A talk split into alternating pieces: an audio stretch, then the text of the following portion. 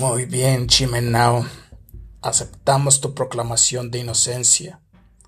Hay muchas personas en este mundo que merecen morir y sin embargo, de alguna manera se las arreglan para seguir viviendo. Mientras que muchos de los que merecen vivir acaban pereciendo sin remedio. Esa es una realidad contra la que este trono nada puede hacer. Por tanto seré misericordioso contigo y dejaré que regreses a tu mundo. Una sensación de alegría inesperada cayó sobre mí como una piedra de molino, haciendo que mi cuerpo se descompusiera en mil pedazos. El señor llama arrojó el símbolo vermellón triangular de su autoridad y empleando un tono que deleitaba cierta impaciencia, ordenó, cabeza de buey y cara de caballo, haced que regrese a su mundo.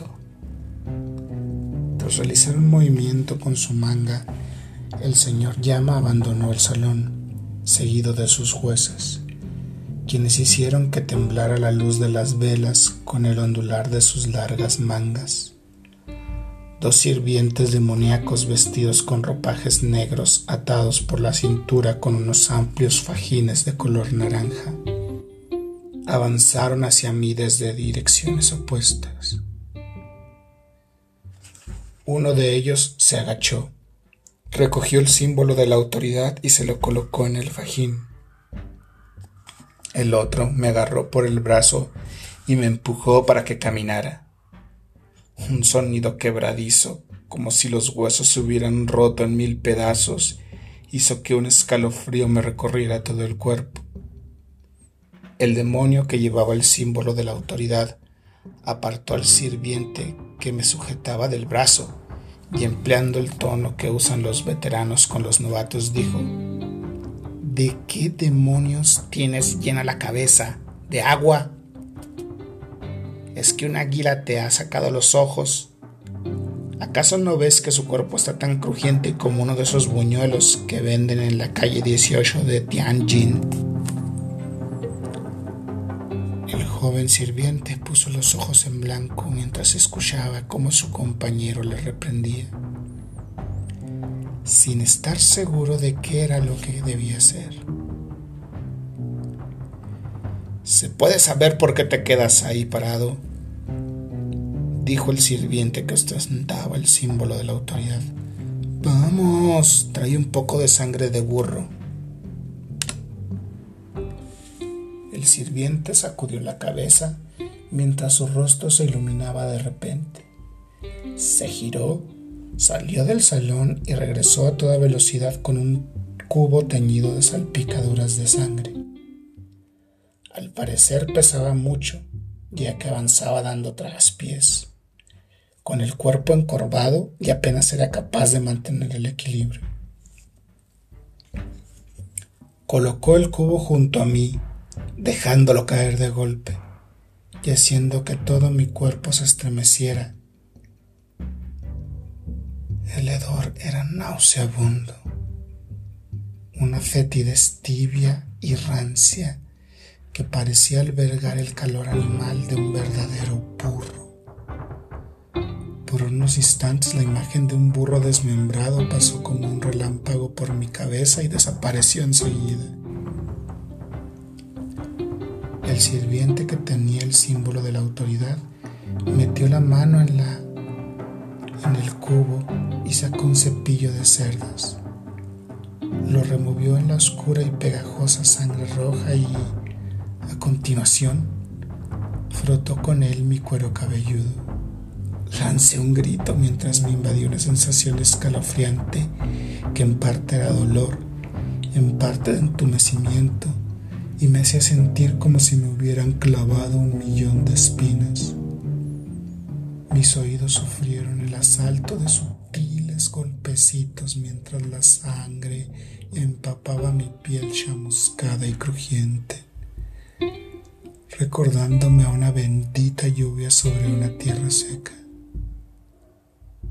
Mi mente era un amasijo de pensamientos inconexos y emociones mezcladas.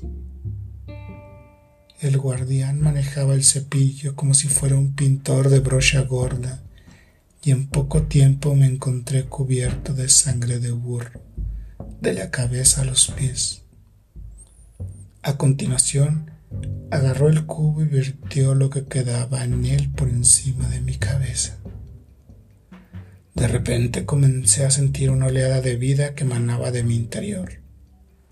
La fuerza y el valor regresaron a mi cuerpo y ya no tuve que apoyarme en ellos para ponerme de pie.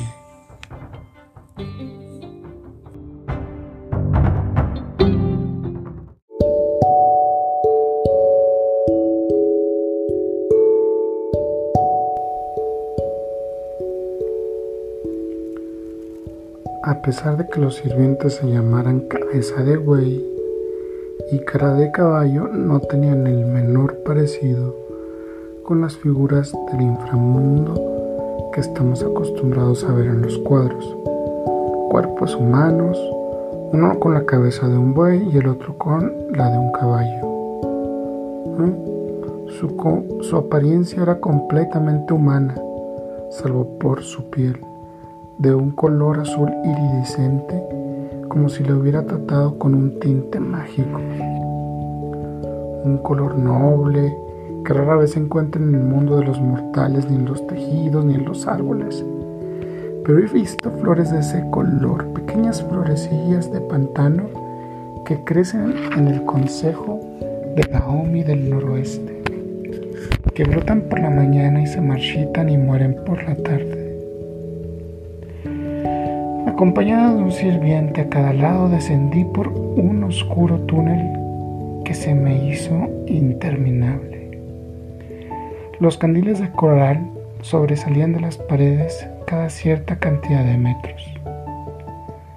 La luz emergía de unos recipientes con forma de discos planos, en donde se quemaba, en donde se quemaba, perdón, el aceite de soya. Unas veces emitían un aroma denso y otras no, y eso mantuvo mi mente despejada durante algunos instantes e hizo que me sintiera confundido el resto del tiempo. A la luz de los candiles distinguí un enorme murciélago que colgaba de la cúpula del túnel, con los ojos brillando en la oscuridad, mientras el terrible hedor de la salamanquesa no cesaba de desplomarse sobre mi cabeza. Por fin se acabó el túnel y ascendimos a una plataforma donde había una anciana de pelo blanco. Extendió su brazo de piel tersa y firme que no correspondía en absoluto con su edad y con una cuchara negra de madera extrajo un líquido oscuro y hediondo de una desvancijada vasija de acero y lo vació en un cuenco barnizado de color rojo. Uno de los sirvientes me entregó el cuenco y su rostro dibujó una sonrisa que no tenía el menor asomo de amabilidad. Bébetelo, dijo.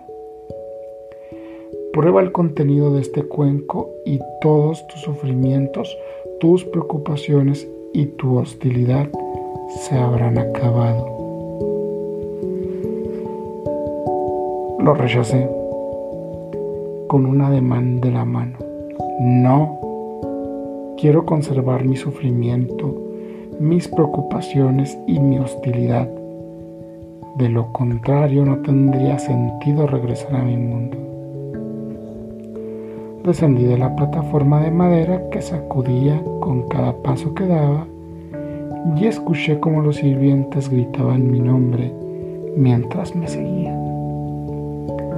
A continuación me di cuenta de que no nos dirigíamos hacia el consejo de Gaomi del noreste, donde conocía cada montaña y arroyo, cada árbol y brisna de hierba. Me resultaron nuevos los postes de madera que estaban clavados en el suelo, sobre los que se habían escrito varios nombres. Algunos me resultaban familiares y otros no. Algunos de ellos incluso estaban enterrados en el fértil suelo de mi finca.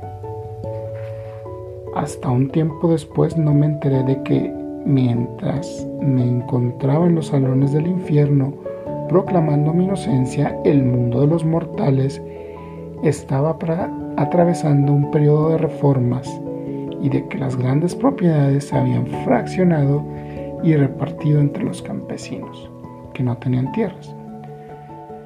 Y naturalmente la mía no fue la excepción. Dividir la tierra en parcelas tiene sus precedentes históricos, pensé. Entonces, ¿qué necesidad había de dispararme antes de fraccionar la mía? En prevención de que pudiera escapar, los sirvientes me sujetaron con fuerza por los brazos con sus gélidas manos que, para ser más exactos, habría que llamar garras. El sol brillaba con fuerza, el aire era fresco y limpio, los pájaros volaban por el cielo y los conejos saltaban por la tierra.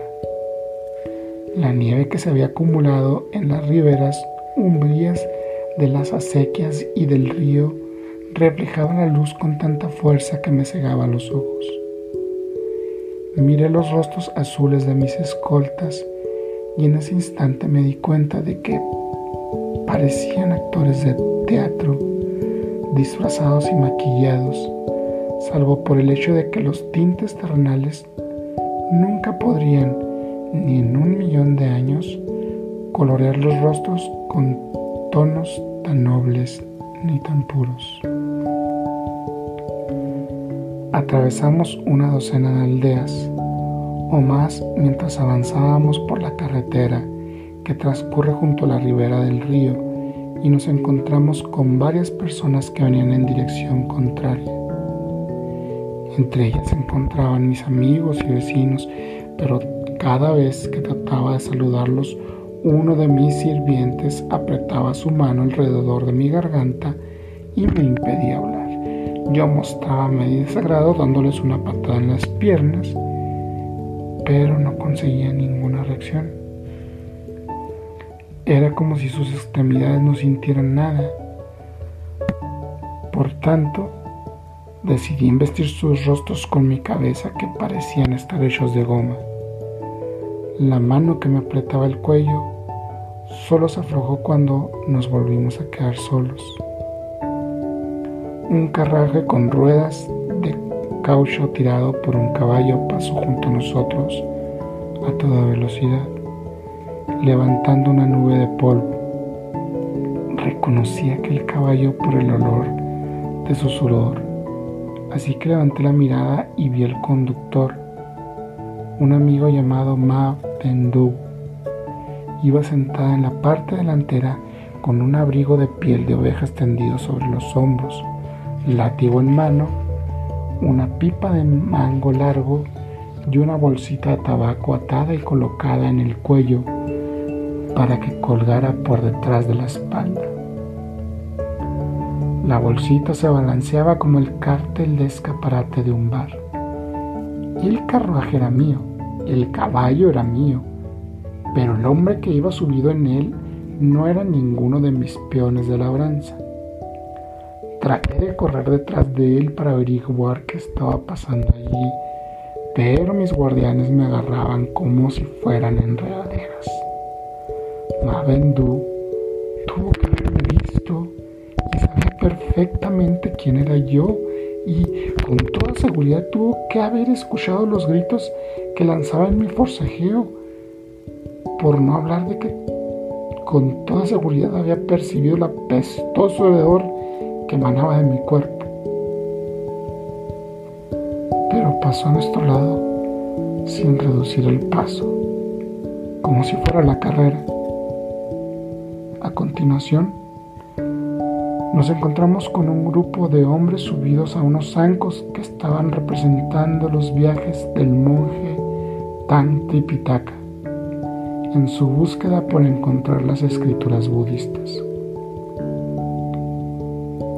Sus discípulos, Mono y Cerdito, eran paisanos de mi aldea, a los que conocía y por las consignas que estaban escritas en los estandartes que transportaban y por las cosas que decían, me di cuenta de que nos encontrábamos en el primer año de 1950. Justo antes de que llegáramos al puente de piedra, situado en los aldeaños de la aldea, comencé a sentirme inquieto. Estaba a punto de volver a contemplar las piedras que había debajo del puente y que se habían manchado con mi sangre y con las vertas de mi cerebro, los mechones de pelo sucio y los jirones de ropa que estaban pegados a las piedras desprendían un hedor a sangre. Tres perros salvajes estaban al acecho en la entrada del puente, dos tumbados y uno de pie. Dos de ellos eran negros, el otro era marrón, y el pelaje de los tres brillaba con fuerza. Sus lenguas tenían un color rojo intenso. Sus dientes relucían blancos como la nieve y sus ojos brillaban como punzones.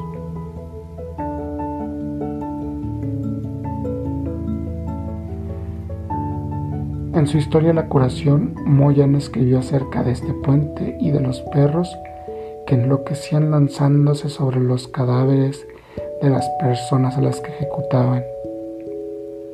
Escribió un relato sobre un buen hijo que estirpó la vesícula biliar, que es el órgano donde habita el valor de un hombre al que habían ejecutado. Se la llevó a casa y elaboró con ella un tónico para su madre que estaba ciega. Hemos oído muchas historias acerca del uso de la vesícula biliar del oso como remedio curativa, pero nada se sabe sobre los poderes curativos de la vesícula biliar humana. Por tanto, aquel relato no era más que una tontería inventada por la pluma de un novelista al que le gusta ese tipo de cosas. Y no había un asomo de verdad en todo ello.